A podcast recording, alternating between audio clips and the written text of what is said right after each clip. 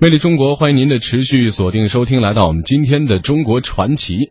今年呢是汤显祖与莎士比亚两位大师逝世四百周年。九月到十二月，文化部呢将会在全球二十多个国家和地区举办跨时空的对话纪念汤显祖与莎士比亚主题活动。江苏呢是昆曲的发源地，也是汤显祖的第二故乡。那么江苏省文化厅呢近日就宣布，二零一六精彩江苏中国昆曲英伦行将将会在九月二十五日到三十日在英国举行。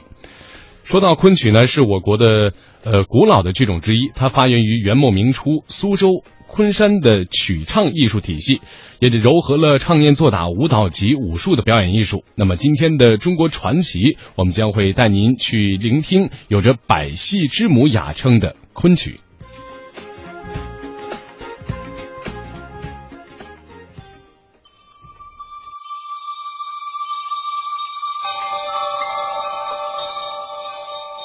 元末明初，江苏昆山。被称为人类口头和非物质文化遗产的昆曲，就诞生在这里。昆曲原名昆山腔或昆腔，是中国古老的戏曲声腔和剧种。昆曲是中国汉族传统文化艺术，特别是戏曲艺术中的珍品，被称为百花园中的。一朵兰花，文化学者余秋雨先生这样评价它：它是一种美丽的辉煌，它是一种让人怀念的过去。呃，怀念它的时候，让我们感到一种充实和骄傲。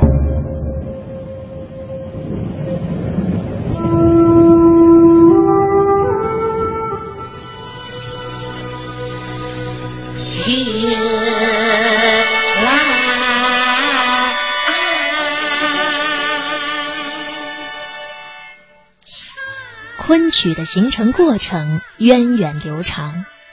宋元以来，中国戏曲有南北之分，南曲在不同地方唱法也不一样。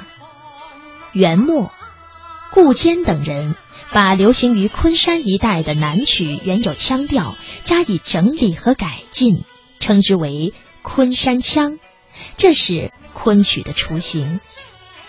明朝嘉靖年间。杰出的戏曲音乐家魏良辅对昆山腔的声律和唱法进行了改革创新，吸取了海盐腔、弋阳腔等南曲的长处，发挥昆山腔自身流利悠远的特点，又吸收了北曲结构严谨的特点，运用北曲的演唱方法，以笛、箫、笙、琵琶的伴奏乐器。造就了一种细腻优雅及南北曲优点于一体的水墨调，通称昆曲。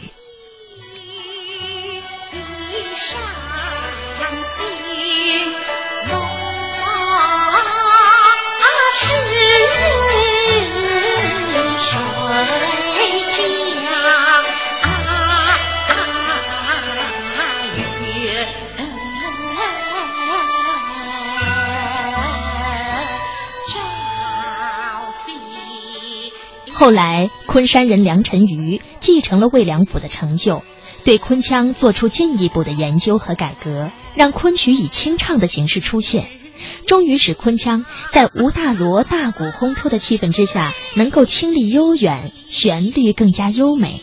对伴奏乐器也有所改革，原来南曲伴奏以箫管为主要乐器，为了使昆腔的演唱更富有感染力。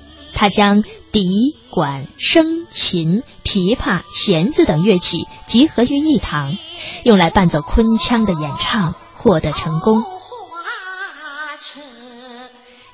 那么，六百年前以礼之声为何起于江南呢？香港城市大学教授、昆曲研究学者郑培凯。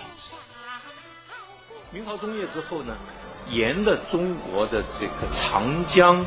中下游，那么跟啊大运河这么一个十，我时常说这个十字架构，还有中国这个东南沿海呢，经济发展的很快啊。那么经济发展的很快呢，社会也发生了变化，所以这个商品经济的这个蓬勃呢，使得商人阶层，换句话就是说是跟商业有关的一般人，不再只是士大夫阶层，它整个非常的蓬勃起来，这个造就了许多民间的艺术跟上层的精英的艺术跟文化有一个交流，上下的交流啊，这个交流的最有趣的。这个场域啊，就是戏曲。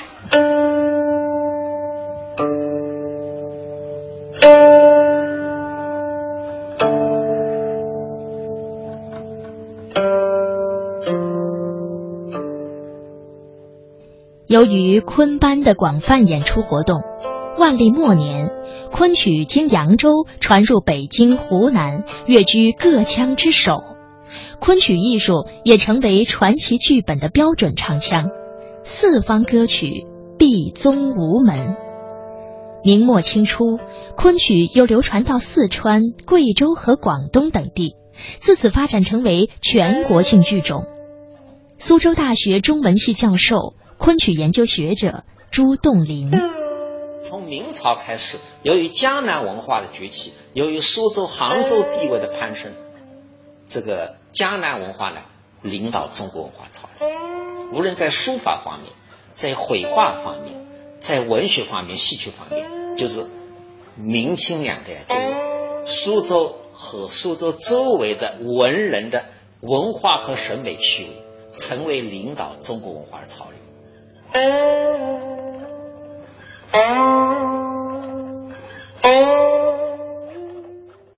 无论传播再远。昆曲的根在苏州，这里家家喜爱，人人会唱。昆曲可以说是苏州人的一种生活方式，那是一种融入骨子里的气质和神韵。苏州大学周琴教授，有时候他会嗯雇一个船啊，船上就是烧几个菜，在家里烧的，带到船上去啊。那么每家家家竞整河，呃。每一家的河滩上面后面都是洗衣服，也可以小船开进来。那时候的河水比较清，然后傍晚的时候就嗯天比较风凉快了，就到船上去了。上去以后就一路往西面开，有时候开到木渎，多的时候早上就就是路就开的比较远，也可以开到太湖，在路上一边聊天，带着笛子唱曲啊。那到傍晚的时候回来。那时候我基本上都已经睡着了。苏州昆剧传习所创办者顾永煌，在苏州呢，喜欢上昆曲啊，是一个怎么说呢？一个社会风气。家里的子女都愿意让他去学几句昆曲，学几个身段，那么就是说人会长学问，那个人的仪表啊，什么是是那个风度啊，就会好一点。所以就鼓励学生去，哎，家里头的孩子去唱昆曲，那就像那个现在鼓励学钢琴、学芭蕾舞差不多意思，差不多意思。所以我家那个父辈呢，几乎没有不会唱几句昆曲的。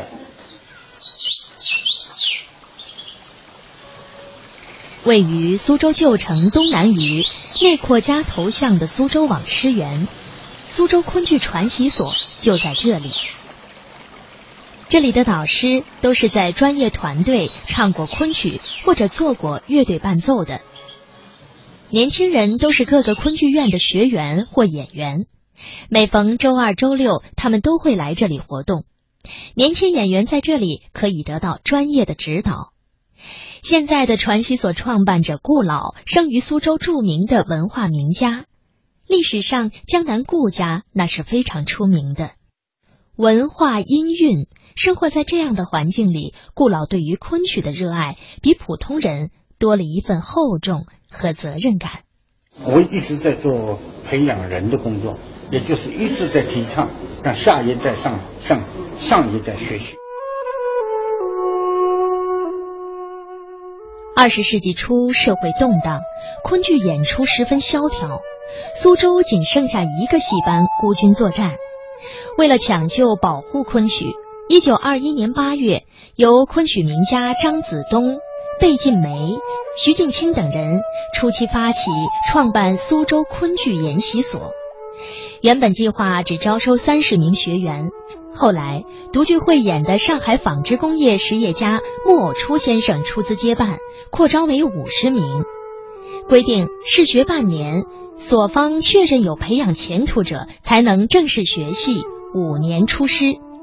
这些举措不仅使当时由盛转衰的昆曲免于绝响的厄运，而且还培养了一大批昆曲的传承人、传字辈演员。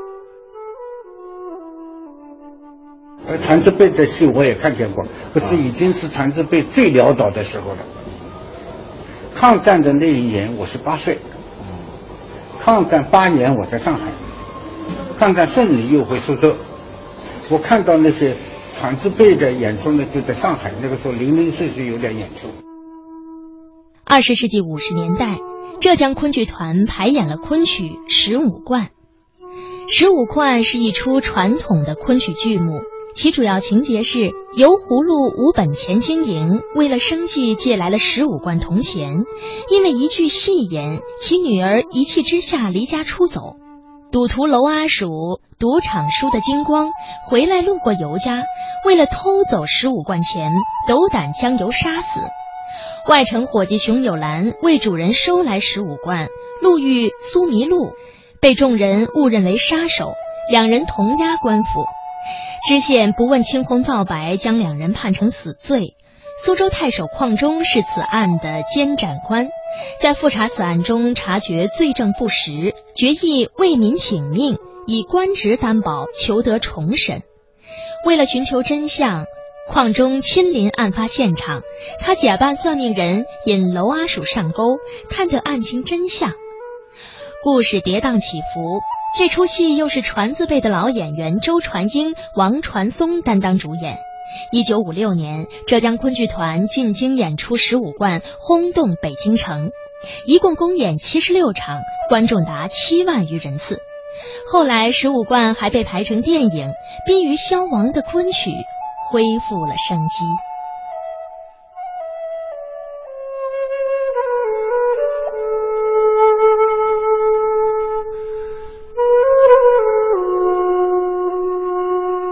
但是，古旧的表演方式、难懂的唱词，离观众有一定距离，演出越来越少。一度，全国六个昆剧团的演出陷入困境。我统计过，苏州喜欢昆曲的观众，就是我们踢出昆剧来就会来订票的，三百人左右。现在呢，可能说不定还不到三百个人了。可是有一点是也可以肯定的，退休的人多了。那些退休的、比较年老的那些知识分子，闲着想去看看昆曲，有的。年轻人现在开始了，嗯，大半都是大学生啊、研究生啊，他不是喜欢，他要了解。